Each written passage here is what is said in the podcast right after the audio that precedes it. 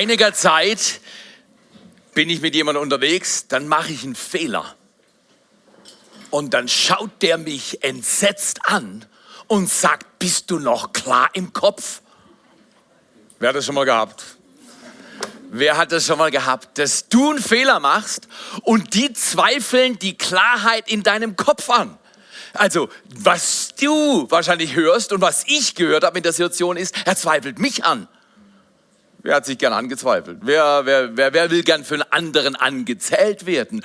Wenn du noch einen Fehler machst, dann bist du nicht mehr klar im Kopf, dann bist du nicht mehr gut, dann bist du nicht mehr mein Freund, dann poste ich nichts mehr über dich und so weiter und so fort. Du machst einen Fehler und jemand sagt zu dir, bist du noch klar im Kopf? Bist, hast du es noch beieinander? Bist du noch zu Ah, das kennt ihr auch. Genau. Und jetzt wird's, jetzt wird's theologisch sehr diffizil, weil Jesus ist der Retter, er ist der CEO vom Universum und er ist der Retter. Das heißt, er kann alle retten. Und wenn dich Leute fragen, bist du noch zu retten? Das ist eine ziemliche Unverschämtheit. Das ist eine ziemliche Unverschämtheit. Die Serie, klar im Kopf, ist viel besser, als du denkst. Sie ist auch super spannend, weil es hat nicht mit meinem Kopf zu tun von deiner Perspektive, sondern mit deinem Kopf, von deiner Perspektive. Und dein Kopf, wirst du in dieser Serie lernen, ist viel bedeutsamer, als dir momentan bewusst ist. Neurologen sagen das, aber Neurologen sind mir nicht so wichtig. Wisst ihr was? Der Chef sagt es, der CEO of the Universe. Jesus Christus sagt, dein Kopf und was im Kopf alles läuft, ist so entscheidend für die Qualität deines Lebens und was dann im Herz läuft. Und da gibt es einen Zusammenhang. Was auf Dauer im Kopf bleibt, rutscht runter ins Herz. Und was mal im Herz ist, hat prägende, wirksame, oft andauernde Qualität, die wir manchmal gar nicht wollen, aber jetzt ist schon im Herz und ist wie die Handlungsgrundlage für all das. Aber bevor wir weitergehen, möchte ich dir einfach nochmal sagen, wie dankbar ich bin, dass wir eine Kirche sind, die an drei Standorten aktiv ist, die zusammen in Tingen, gib mal einen Applaus für Tingen, die in Tottenau, gib mal einen Applaus für Tottenau, du, die in Segeten aktiv ist und wir wollen nicht nur hier aktiv sein, weil wir glauben schlicht und ergreifend in dieser Kirche und du glaubst das auch, dass das Gebet von Jesus Christus, dein Reich komme, dein Wille geschehe, wie im Himmel, so auf aha, das Reich von Gott muss im Himmel sein, das sagt die Bibel, das sagt Jesus, aber er will es vom Himmel auf die Erde transportieren. Dreh dich mal zum Nachbarn und sag, ich glaube, du spielst dabei eine wichtige Rolle. Ich glaube, du spielst dabei eine wichtige Rolle. Du bist wichtig, du bist nicht unwichtig, du bist wichtig. Kirche bauen und zwar immer wieder und immer weiter, weil Jesus will den Globus durchdringen mit seiner Kraft und seiner Liebe, braucht Menschen, die auf der Reise Weise sind, die was vorhaben mit Gott, die sich nicht von ihren, aha, Untertitel, klar im Kopf, angstfrei leben in einer Zeit voller Unsicherheit. Diese Dinge schaffen keine Ängste, aber sie haben die Ängste beschleunigt. Sind wir uns einig? Diese Dinge schaffen keine Sorgen, aber die haben unsere Sorgen beschleunigt. Du kannst gleichzeitig Sorgen in Japan kennenlernen und du kannst FaceTime mit jemandem in Griechenland und du kannst WhatsApps und was nicht alles, Threema und sonstige Messages und deine ganz normalen iMessages alle empfangen und du hast das Gefühl, jeden Tag dringen auf dich tausende von Impulse ein. Wie kann man die nur sortieren und wie kann man bei all den Impulsen der Schwämme der Information einen klaren Kopf behalten? Die Frage ist erlaubt. Und ich sag dir, dein Nachbar interessiert die Frage auch. Und der wird zwar sagen, Kirche interessiert mich nicht, aber er weiß nicht, dass die Kirche über klare Köpfe spricht. Also lad deinen Nachbar ein. Die Serie ist Hammer. Im November. Wir wollen uns Gedanken machen, wie hält man klaren Kopf? Und dann natürlich unterliegen, und du wirst gleich sehen, das Serienthema und auch ein Serienvers, Verse, sagt uns, dass es um viel mehr geht als unseren Kopf. Wir wollen gar nicht sagen, wer intelligent ist, schlau im Kopf, der hat es gemacht. Ich krieg mal einen anderen Begriff. Und ihr bekommt einen anderen Begriff. Und da sieht man die Intelligenz, die du hast. Weißt du, ich bin bei 148 IQ. Bist du wirklich? Dann wärst du richtig schlau. Oder andere sagen, ja, ich habe nur 88. Das wäre jetzt ein bisschen einfach. 100 ist ungefähr so meine Liga und du bist wahrscheinlich bei 120 und alle klatschen mal für sich selber, genau. Du bist ein schlauer Mensch. Und dass Gott mich hier reden lässt, ist einfach nur ein, ein, ein Zeichen und ein Zeugnis seiner Gnade. Weil normalerweise sollte das nicht sein. Glücklich der Mensch, der weiß, dass alles, was er tut, was sie tut, alles, was sie kann, alles, was er kann, ist ein Erweis der Güte Gottes. Ohne ihn hätte ich kein Gehirn, ohne ihn hätte ich kein Herz, ohne ihn hätte ich kein Leben. Ich verdanke ihm alles. Sag mal, ich auch, genau. Okay, angstfrei leben in einer Zeit voller Unsicherheit. Ich will dir sagen, ich glaube, es wird noch schlimmer. Es wird noch schlimmer mit dieser Welt. Ich habe das Buch zu Ende gelesen. Das Buch berichtet von Dingen, die nicht angenehm sind. Und das heißt, es könnte sein, dass du dich einrichtest auf mehr Angst, mehr Chaos und mehr Schmerz. Und das mag mental und wenn du die Zeitung liest oder im Internet rumschwirrst, vollkommen verstehbar sein. Aber die Bibel lehrt uns einen anderen Mindset. Die Bibel lehrt uns vor allem am Ende der Tage eine andere Denk- und Handlungsweise. Und klar im Kopf, will uns ein bisschen einführen, motivieren, wie wir denn in dieser extrem fluiden, fragilen, zerbrechlichen, widersprüchlichen Zeit ruhig, klar, souverän und stark ein Leben leben, einen Trail blazen, Mountain moven, anstatt Mountain zu maken, wie wir in der letzten Serie gehört haben, ja. Du sprichst nicht über den Berg, oh, mein Problem ist so groß und mein Gott ist so klein. Nee, nee, nee, mein Problem ist so klein und mein Gott ist so groß. Das ist, das ist biblisch, das ist biblisch, das ist biblisch. Und wir wollen als Kirche schauen, dass wir auf dem Maßstab und in der Orientierung der Bibel unterwegs sind. Okay, Klar im Kopf, wie kriegt man das hin? Klar im Kopf. Heute einführende Serie, äh, Einführung der Serie. Wie kann man angstfrei leben in einer Zeit voller Unsicherheit? Wie kann ich sogar souveräner werden? Wie kann ich innerlich ruhiger werden? Ich gebe dir nur so ein, so ein Vorvers, einen kleinen Appetizer, einen kleinen Mutmacher in der Bibel zu lesen. Da draußen liegen noch so Dinger, da kannst du einscannen und dann, dann kannst du schauen und dann kannst du einen Bibelleseplan entdecken oder du gehst auf U-Version oder du holst eine Papierbibel. Auch gut. Was immer deine Präferenz ist, wie du die Bibel liest, ist mir wurscht. Du kannst es auf dem Kopf machen und das Ding iPad da unten haben oder du kannst es im Sitzen machen, im Liegen machen, ist mir wurscht. Aber bitte lese die Bibel. Ja, ich kann nicht so viel lesen. Dann lese wenig. Aber immerhin lese etwas. Alles klar, wunderbar. Ich will heute über von Löwen und Lügnern sprechen. Ich glaube, es gibt Löwen in dieser Welt. Nicht nur in Afrika und nicht nur in irgendeinem, was weiß ich, Dschungelpart, sondern es gibt Löwen und es gibt Lügner. Und man sollte wissen, mit wem man es zu tun hat, weil die Verhaltensweise, die man an den Tag legt, hat zusammen, hängt zusammen mit dem, den ich sehe der mit mir konferiert oder der versucht, auf mich einzuwirken. Und die Bibel, die Bibel spricht von Löwen und Lügnern. Und deswegen heute Löwen und Lügner. Wer ist der Löwe? Wer ist der Lügner? Wer spricht gerade zu mir und wie verhalte ich mich? Das ist eine wichtige Frage. Absolut zentraler Text aus der Bibel, da im 1. Petrus Kapitel 5, Verse 5 bis 9. Bevor ich aber diesen Text lese, möchte ich was zu dem Mann sagen, der diesen Brief geschrieben hat. Petrus war ein ohrabschneidender, verleugnender, fluchender Jünger man könnte sagen, er war leicht getriggert. Richtig oder falsch? Wer, wer, außer Petrus ist manchmal schnell auf 180?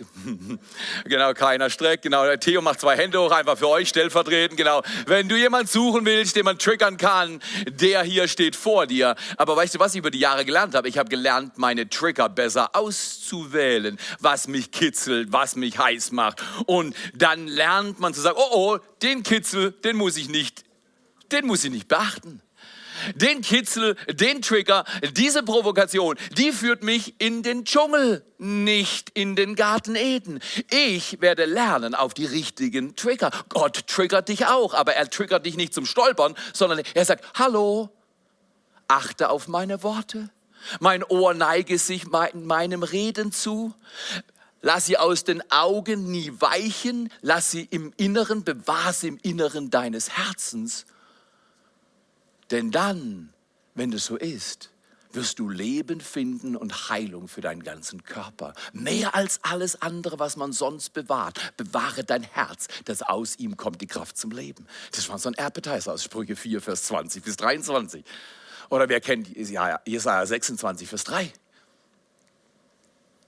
Bewährten Sinn bewahrst du den Frieden, den Frieden, weil er auf dich vertraut. Vertraue auf den Herrn immer da bewährten Sinn heißt nichts anderes als klarer Kopf. Ein fester Sinn. Das heißt, jemand sagt, Mensch, wie siehst du denn aus? Wo hast du deine Sachen geshoppt? Juh, ich muss wegschauen. Und du denkst, du läufst nach Hause und denkst, niemand mag mich. Nee, nur die Person hat schlechte Laune gehabt und hat ihrer schlechten Laune Luft gelassen. Du solltest nie auf schlecht gelaunte Menschen achten, die ihrer schlechten Laune Luft lassen. Achte auf Gottes Wort, dort ist Wahrheit, dort ist Liebe, dort ist Kraft und dann kann man seinen Denkprozess erneuern. Richtig stark, oder? Okay, wir sind ein bisschen gepäumt. Jetzt gehen wir auf 1. Petrus, unseren ohrenabschneidenden, fluchenden Jünger, verleugnend, fluchend, ähm, und wie wir nachher hören, er hat sich in einer Art und Weise mit Jesus Christus verhalten, wie es keiner der anderen Jünger geschafft hat. Und Jesus hat ihn auf eine Art und Weise korrigiert, wie keiner der Jünger es gehört hat. Und es war heftig. Und wir schauen uns das an und sag mal zu deinem Nachbar, dreh mal zum Nachbarn, bei mir ist es manchmal auch heftig. heftig im Kopf und heftig in den Sorgen und heftig in den Umständen. Und manchmal habe ich heftige Menschen in meiner Umgebung, die ich heftig gern in der Pfeife rauchen würde.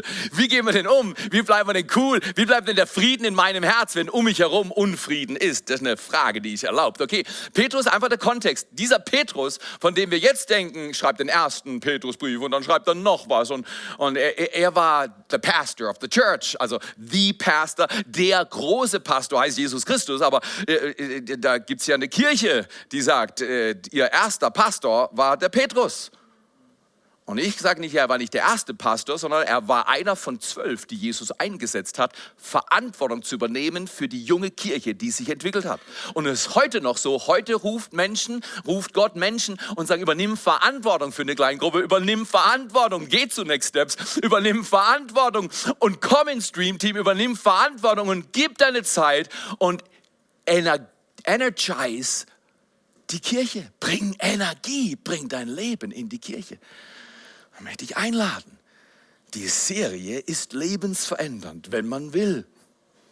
Okay, Petrus war nicht immer vorbildlich, aber Jesus stellt ihn auf die Bühne.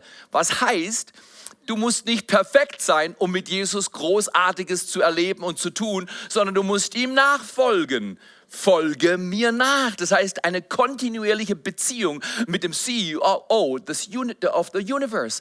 Jesus ist der Schöpfer Himmels und der Erde. Und er sagt, folge mir nach. Lies in meiner Bibel und lies und lerne und verändere dich. Verstehst welche Tageszeit hat er noch irgendwelches Interesse zu melden? welcher, welcher Umstand in dieser Welt ist dann noch wichtig, wenn der Chef von allem sagt, ich will, dass du Zeit mit mir verbringst? Und was passiert bei uns? Ah, es klingelt, es brummt, es summt, es macht. Und dann schauen wir und wundern uns, warum wir manchmal am Ende vom Tag nicht klar im Kopf sind, sondern einfach nur zu viele Messages gehabt, zu viele Posts angeschaut, zu viel was auch immer. Okay, Petrus war in der gleichen Liga. Ich bin mir sicher, er hätte das größte iPhone gehabt, wenn es damals schon ein iPhone gegeben hätte. Und er wäre die ganze Zeit am Schreiben gewesen, hätte die ganze Zeit, Jesus sagt was, ja, ich muss, ja, ja, Jesus, ja, ja, ich muss, seine Finger wären wahrscheinlich an der Screen geklebt. Garantiert. Mit so viel Adrenalin, ADHS oder was immer Petrus war. Er wäre dabei gewesen. Jesus versteht jeden 13-jährigen jungen Mann, dessen Finger an dieser Screen kleben oder die Augen. Lasst uns aufhören, Menschen zu richten, die Dinge tun, die wir nicht gut heißen. Und lasst uns verstehen, Verhaltensveränderung geschieht nie durch Anwendung von Druck. Verhaltensveränderung geschieht von Anwendung von Liebe und Kraft und Gnade und Orientierung im Herzen eines Menschen. Und das spielt eigentlich keine Rolle, ob du 13, 33, 93 oder 133 bist. Jeder Mensch in jedem Alter braucht die Gnade Gottes. Und wir sollten uns vom ewigen, unveränderlichen, Orientierung gebenden, krafthabenden Wort Gottes lenken lassen. Nach dieser langen Vorrede Gehen wir zu 1. Petrus 5, Verse 5 bis 9. Es wird ein absoluter Schmaus für Augen, Ohr, Herz und alles, was du an Sinnen hast, was wir jetzt lesen. Übrigens, kleine Vorwarnung, ich bin geladen. Ich habe mich gut vorbereitet. Was nicht heißt, dass es gut wird, aber ich habe zumindest meinen Teil getan. Großer Unterschied. Ja, ja, ja ich habe mich gut vorbereitet. Ob es gut wird, hat auch mit dir zu tun. Kommunikation ist not a single event, ist Kommunikation, ist ein Hin- und Hergeschäft, ein Dialog. Und wenn wir miteinander reden in dieser Serie und nächsten Sonntag haben wir einen mega Preacher eingeladen, du wirst schon hören, ähm, äh, wenn wir kommunizieren durch die Serie und lad deine Nachbarn ein, deine Freunde ein, es wird Hammer, weil alle wollen klar im Kopf sein.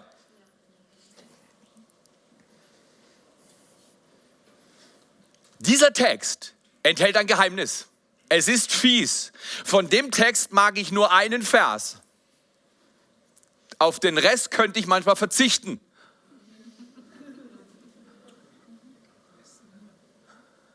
Aber dieser Vers, den du leicht übersiehst und der dein Leben brutal nachteilig prägen könnte, dieser Vers, den richtigen Vers zu entdecken und danach zu leben, macht ein vollkommen neues Leben.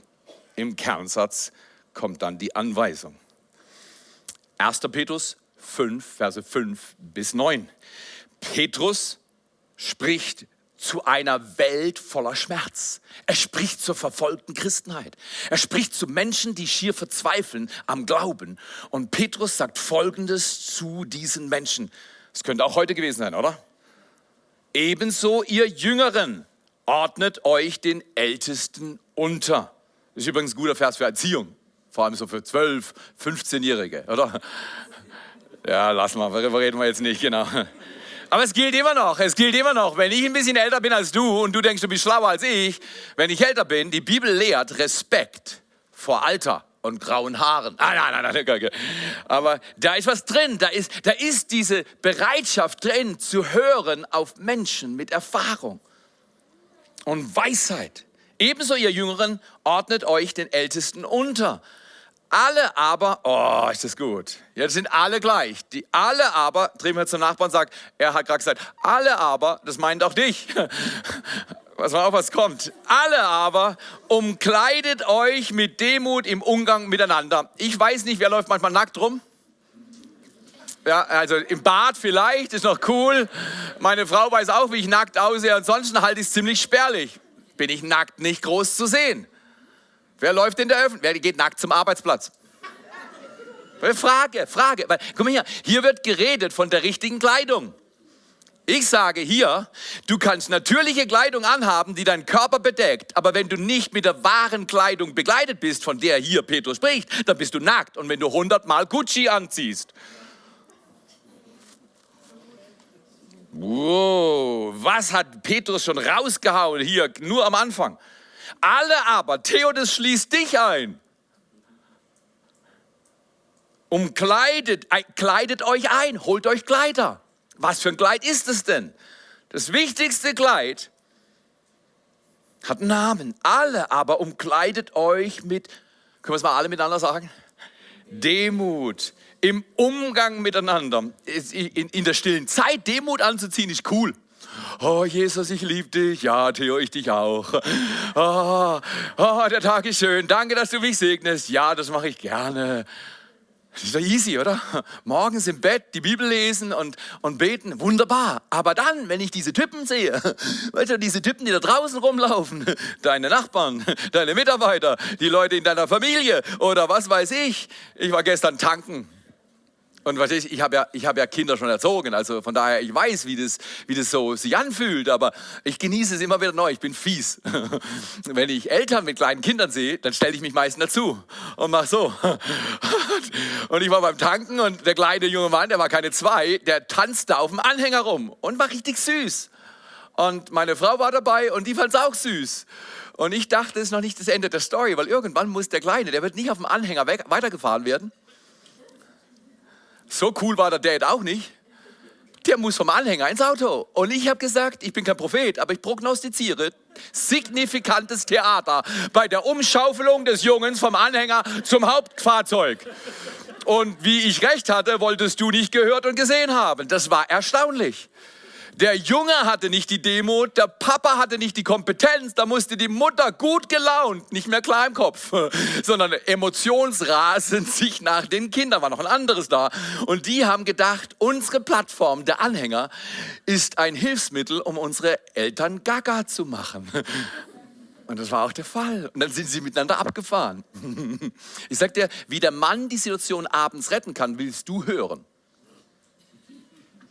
Die fahren heim, im Auto ist stunk, Köpfe sind nicht mehr klar, Emotionen liegen blank. Die Amygdala schinkt ständig Impulse. Das ist die Orientierung, wo die Gewürze eingemischt werden für deine Emotionen. Die schießt Flucht- oder Kampfsignale. Und die Männer sagen meistens, hier muss man kämpfen. Und die Frauen sagen meistens, hier muss man flüchten. Deswegen gibt es eine gute Gemeinschaft in der Ehe.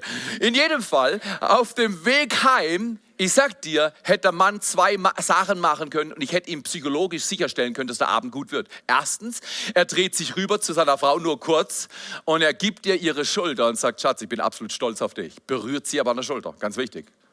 Wir nennen das das Schulter-Schulter-Ding. Riesenratschlag für alle, die verheiratet sind. Wenn du einen 13-jährigen Teenager hast, such Kontakt an der Schulter, nicht unbedingt Augenkontakt. Wiederum, das Gehirn könnte schießen in einer Weise, wie es nicht gut ist. In jedem Fall, die erste Aktion ist Schulter, Schulter, die zweite Aktion ist noch viel besser. Bevor die Frau über die Schwelle des Hauses oder des Miet, der Mietwohnung läuft, sagt er, Schatz, Schatz, Schatz, stoppen. Und zwar, die Inszenierung ist wichtig. Die Kinder sind dabei. Die haben gerade Theater gemacht und die Eltern sind leicht erregt. Der Mann sagt, Schatz, Schatz, Schatz, könntest du stoppen? Und sie denkt, was ist los mit ihm? Ist er wieder krank? Und er sagt, Schatz, bevor du über die Schwelle gehst, will ich dir sagen, was für eine wunderschöne Königin du bist. Alles, die Kinder hören alles. Was für eine wunderschöne Königin du bist, darf ich dich auf deine Backe küssen. Und während er sie auf die Backe küsst, und sie sagt natürlich ja, sagt er, und ich küsse nachher auch noch was anderes. Komm her. Oder die gehen rein und er erzählt ihr, warum sie nie die Kinder aus dem Auto hätte rauslaufen lassen sollen. Ah, jetzt ist sie schuld. Weil er nicht weiß, wie er die Kinder auf der Reihe hat. Komm mal her. Ich, ich möchte dich einfach, ich möchte dich primen. Es geht um praktische Dinge in der Serie. Es geht nicht um Theorie. Du kannst die Bibel lesen, ich kann die Bibel lesen. Aber hast du deine Praxis auf der Reihe? Hast du deinen Alltag irgendwo auf der Reihe? Deine Emotionen klar im Kopf, Angst bei Leben in einer Zeit voller Unsicherheit. Okay, von Löwen und Lügnern. Wir sind immer noch im Text. Du denkst, ich habe verloren, wo ich bin. Ich weiß genau, wo ich bin. 1. Petrus 5, Vers 5. Alle aber umkleidet euch mit Demut im Umgang miteinander. Der Mann sagt, Schatz, es tut mir leid. Ich glaube, ich habe meine Verantwortung nicht gut wahrgenommen. Er sagt nicht, Frau, warum hast du so einen bösen Blick? Warum hast du so einen komischen Ton? Warum fegst du rum wie von der Tarantel gestochen? Oder was andere dumme Sachen zu sagen wären er umklar. Jetzt verstehst du, warum so ist. Du sagst ja, so ist nicht jeden Tag, aber so ist auch bei dir öfters. Richtig oder falsch? Sei ehrlich. Und deswegen, Jesus sagt, nee, ich gehe zum Psychologen. Ich habe nichts gegen Psychologen. Jesus sagt, umkleid dich mit Demut. Uh. Kein Psychologe, kein Psychiater, kein Therapeut, kein Neurologe kann dir helfen. Es sei denn, du hast Demut zu lernen. Der Chef sagt's. Der Chef sagt's. Demut ist lebensentscheidend. Und jetzt, als wenn Petrus noch nicht das Gefühl gehabt hätte, verstanden worden zu sein, jetzt legt er einen drauf. Und er holt ein Prinzip aus der Bibel raus. Denn Gott erklärt, warum umgleiten wir uns mit Demut im Umgang miteinander? Denn Gott widersteht dem Hochmütigen oder dem Stolzen und dem Demütigen gibt er Gnade. Dem Demütigen aber gibt er Gnade. Gnade ist die gelingendste Kraft im Leben. Wo Gnade ist, da gehen Dinge super. Da mag das Chaos vorher regieren, kommt Gnade rein, ordnet sich alles. Beziehungen ordnen sich, körperliche Situationen ordnen sich, äh, finanzielle Situationen ordnen sich, alles. Alles im Leben braucht Gnade und Gnade kommt vom Himmel. Und Gnade kommt für die, die Geld haben, die Bildung haben, die Macht haben. Nein, Gnade kommt für die, die demütig sind, die sich umkleiden im, mit Demut im Umgang miteinander. Petrus redet weiter. Demütigt euch nun unter die mächtige Hand Gottes. Jetzt wird er deutlich, oder? Übrigens, die Hand Gottes war eine Assoziation an das Alte Testament und da im zweiten Mose an die Befreiung Gottes von seinem Volk durch seine mächtige Hand, indem er das Wasser teilt und ein ganzes Volk wie durch ein Wunder, durch ein Wunder durchs Wasser, durchs Meer zieht. Und das war die mächtige Hand Gottes. Wenn du in Israel über die mächtige Hand Gottes redest, dann weiß jeder, das ist die mächtige Hand Gottes. Gott tut Wunder, Gott kann alles. Petrus spielt an dieser Hand an und sagt, demütigt euch unter diese Hand, damit er euch zur rechten Zeit was?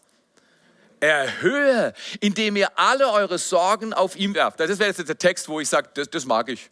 Werft die Sorgen auf ihn, gib's Jesus, er weiß besser damit umzugehen und er ist besorgt für mich. Das ist so, das, das, das, das mag ich. Du auch, oder? Das ist ja vielleicht auf deinem Kühlschrank, oder? Werft alle Sorge auf ihn, denn er ist besorgt für dich. Okay. Jetzt geht's weiter. Jetzt sagt er, seid nüchtern. Du sagst, ich wusste gar nicht, dass ich betrunken war wir sind vielleicht nicht betrunken mit Alkohol, aber wir sind betrunken mit den falschen Gedanken. Mit zu viel Information. Wir sind betrunken, wir sind überflutet. Deswegen sagt Petrus, seid nüchtern und wacht. Wow, Jesus sagt, wacht und betet. Übrigens, Samstagmorgen um 8 Uhr ist eine therapeutische Stunde, wer das versteht. Wenn du betest, Sag Gott, ich bin der Therapeut für all deine Lebensumstände. Die Stunde lohnt sich hundertmal. Einfach nur ein Geheimtipp. Am Samstagmorgen zu kommen, für eine Stunde zu sagen, Gott, ich, ich segne dein Reich, ich, ich, kümmere mich um dein Reich, ich, ich, ich bin demütig und gebe dir von meiner Zeit und die habe ich eigentlich nicht, aber ich gebe sie dir. Du sagst, Theo, bist du crazy? Ich komme am Sonntag, du solltest dankbar sein. Ich bin dankbar. Äh, ich, bin, ich bin übrigens sehr dankbar. Aber weißt du was? Ich habe manche schon Videos besprochen von einer leeren Versammlung und das Video ging nach Tottenham und da war die Versammlung voll. Nur eine Versammlung ist nicht der Schlüssel. Es muss Menschen treffen, die hören und was mit dem Gehörten anstellen. Dann passiert was. In jedem Fall möchte ich dich einladen, komm zum Gebet. Nimm die Stunde. Jesus hat persönlich explizit gesagt, könnt ihr nicht eine Stunde mit mir beten. Einmal in der Woche, nicht jeden Tag, wäre ein bisschen viel. Das machen wir 21 Tage im Januar und 21 Tage im September. Da beten wir jeden Tag eine Stunde. Aber ansonsten sagen wir, hey, Schwein gehabt, ich habe noch ein bisschen Zeit für mich. Aber die eine Stunde Gebet am Samstagmorgen um 8, ich möchte euch einfach flutet das Haus. Und Gottes Gnade wird dich fluten.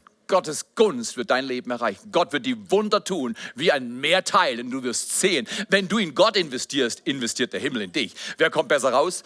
Theo oder der Himmel? Ich glaube, Theo kommt gut raus, wenn er in Gott investiert. Einfach nur ein Wort am Rande. Demüt der Herbst ist noch brandneu. Wir haben, glaube ich, gerade jetzt noch was hinzugefügt bekommen, oder heute Nacht, oder? Jetzt fängt was Neues an. Willst du die größten Wunder im Jahr 2019 in diesem Herbst erleben? Das war der Tipp. Bete, nimm dir Zeit für Gott. Komm in die Gottesdienste, bring deine Nachbarn mit und erlebe, bevor das Christmas Musical Celebration kommt, dass dein Leben vollkommen umgewandelt und verändert ist. Und dieser Text ist mit Sicherheit ein zentraler Text in der Bibel, um Veränderung zu erleben. Werft alle Sorge auf ihn, denn er ist besorgt um euch. Seid nüchtern und wacht. Und jetzt kommt's. Euer Widersacher, der Teufel, geht umher wie ein brüllender Löwe und sucht, wen er verschlingen kann. Der Teufel ist wie ein brüllender Löwe. Und was macht er? Er ist laut und er will verschlingen. Wer will verschlungen werden? Also der Teufel ist nicht die beste Adresse. Sei du willst gefressen werden, dann kann ich auf seine Lautstärke hören und lass dich fressen. Aber ich will nicht gefressen werden. Wenn meine Frau zu mir sagt, Schatz, du bist zum Fressen süß, dann meint sie aber nicht das, was hier drin steht. Der Teufel geht umher wie ein brüllender Löwe und sucht, wen er verschlingen kann. Das heißt, gewisse Leute kann er nicht verschlingen. Es liegt auf gut Deutsch an dir, ob du verschlungen wirst oder nicht. Oh, manchmal sage ich, meine Schwiegermutter kommt. Und Gott sagt, nein, das ist ein Gebetsanliegen. Segne deine Schwiegermutter und sie wird die beste Schwiegermutter, die du jemals vorstellen kannst. Oder der Teufel attackiert, attackiert mich gerade. Ich habe einen Platten. Nein, es war nicht der Teufel, es war ein Nagel. Oh, abends um acht attackiert mich der Teufel, ich esse dann immer zu viel Donuts. Nein, das war nicht der Teufel, das war Lecker. Verstehst du? Her. Du musst einfach, die Bibel ist glasklar. Christen haben keinen religiösen Schuss, sondern Christen lernen zu leben, mit den Verlockungen und Herausforderungen umzugehen und die wissen, was der Teufel ist und was deine kleine Seele ist und was deine Vorlieben ausmachen und so weiter. Seid nüchtern, deswegen nüchtern, klar im Kopf. Da kommt der Titel übrigens her, klar im Kopf. Seid nüchtern und wach. Die Serie ist Hammer. Euer Widersacher, der Teufel, geht umher wie ein brüllender Löwe, Löwe, und sucht, wen er verschlingen kann. Dem widersteht standhaft durch den Glauben, da ihr wisst, dass dieselben Leiden. Wow, wenn du denkst, dir geht's als Einzigen so dreckig, ah, Petrus hat es damals schon gesagt, vor fast 2000 Jahren, dieselben Leiden sich an eurer Bruderschaft in der ganzen Welt vollziehen. Jo, was ein Text. Okay. Heute will jeder Boss sein, aber nur wenige wollen Diener werden. Das hole ich aus dem Text raus. Früher hat man bei mir in der, in der Zone in Freiburg, wo ich groß geworden bin, habe gesagt, es gibt zu viele Indianer und nicht genug Häuptlinge. Aber jetzt müssen wir definieren, was ein Häuptling ist. Ein Häuptling ist nicht der Boss, sondern, nimm mal den zweiten Satz ran, heute will leider jeder, heute will jeder Boss sein, aber nur wenige wollen Diener werden. Jetzt der Satz zieht, der zieht bei mir vor. Ich weiß nicht, wie es bei dir geht. Jesus war Boss, aber er wollte Diener werden. Jesus war Boss und er wollte Diener werden. Wenn du am Montag an den Arbeitsplatz zurückgehst und es ist schwierig, fang an zu dienen. Ja, das ist ja Schleimen. Nein, das ist nicht Schleim. Dienen ist nicht Schleim. Dienen ist, du hebst andere hoch. Du gibst Menschen, was sie nicht verdienen, umsonst, freiwillig und liebevoll. Wenn Menschen dich verleumden, Jesus sagt, segne sie. Wenn Menschen dich verunglimpfen, vielleicht sogar verfolgen, dir Mühe machen, dich mobben, sprech Gutes aus über sie.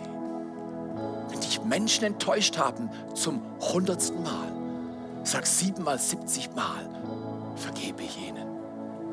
Das ist eine andere Denke. Dazu brauche ich eine Kleidung, die ich nicht einfach im eBay holen kann. Diese Kleidung kommt vom Himmel umkleidet euch mit Demut. Jesus war der Boss, aber er wollte Diener sein. Was willst du sein? Bei Petrus wissen wir in jedem Fall, in, Johannes, äh, in äh, Matthäus 16, Vers 21 erzählt Jesus, dass er gekommen ist, um zu leiden, dass er leiden muss, dass er sterben wird und am dritten Tag auferweckt. Petrus hört es und denkt, Jesus, ich muss dich mal in Auszeit stecken. Weißt, CEO of the Universe steckt in Auszeit. Sagt Jesus, komm, wir gehen mal ins hintere Zimmer, du musst mal im Zimmer bleiben, das hast du nicht richtig verstanden, Jesus. Und dann erklärt er Jesus, also du sollst nicht leiden, das Ding mit, den, mit, dem, mit dem Brot vermehren. Das fand ich cool, die Jungs waren begeistert, Jesus macht das Wunder nochmal, da klappt alles in Israel. Nur mehr Wunder, klappt dann alles? Ah, ah. Jesus muss seinen Plan durchführen. Das Kreuz war nicht einfach Zufall oder Unfall. Das Kreuz war Plan Gottes für die ganze Menschheit zur Rettung, weil keiner ohne Jesus Christus ist klar im Kopf, also ich zuallererst nicht. Und Petrus sagt, hey Jesus, das mit dem Kreuz und so, das vergesst es mal. Spuckt nochmal in die Erde, machen Brei, schmieren auf die Augen, die Augen kommen dann richtig gut raus und alle staunen und ich stehe neben dir, ich krieg auch was ab. Petrus war so einer.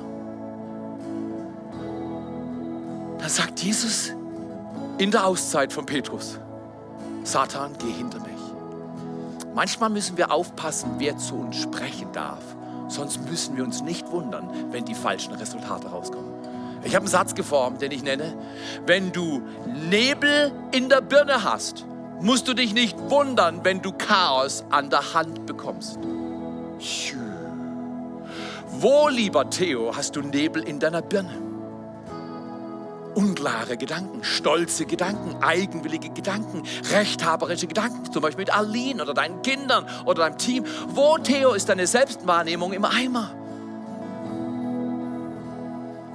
Einen klaren Kopf zu haben, heißt emotional intelligent, entscheidungsfähig und handlungsbereit zu sein und handlungsstark zu sein. Oh, ist das stark.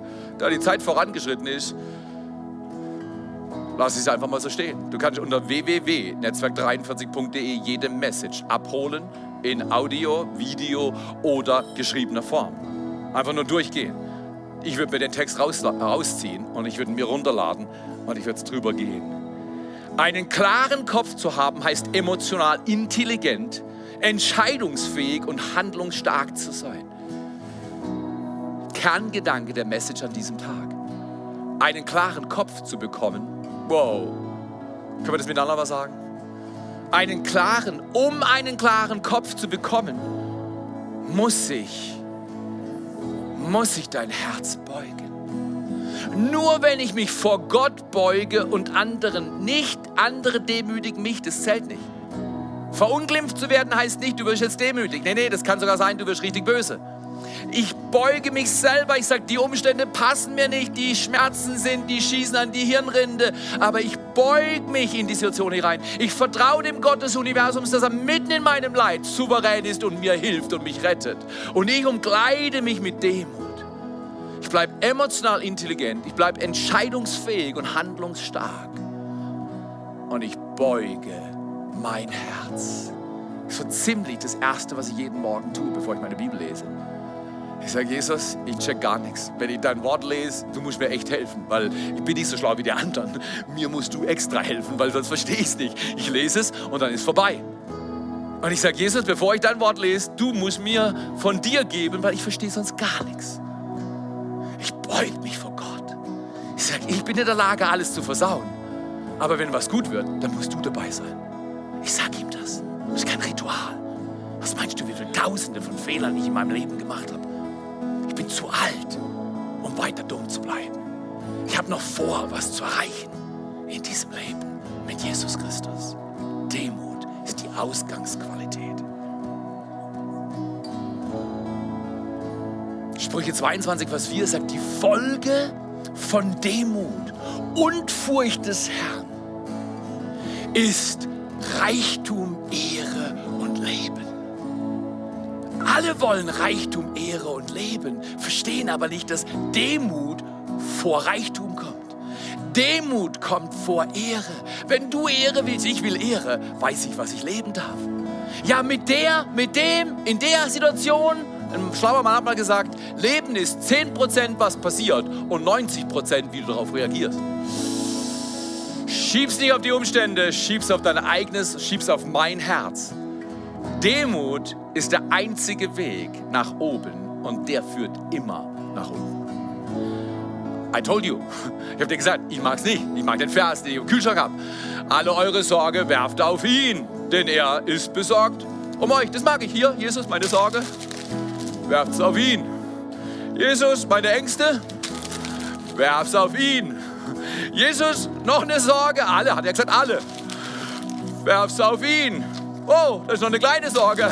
Auch die, Jesus, werf's auf ihn. Werf, oh, da ist noch ein Ärger. Bei mir ist das auch. Wer, wer, wer außer mir hat manchmal mit Ärger zu tun? Wer, wer ärgert sich manchmal über sich, über andere? Manchmal sogar, dass der Himmel nicht reagiert rechtzeitig, wie du dir das wünschst. Werf's auf ihn.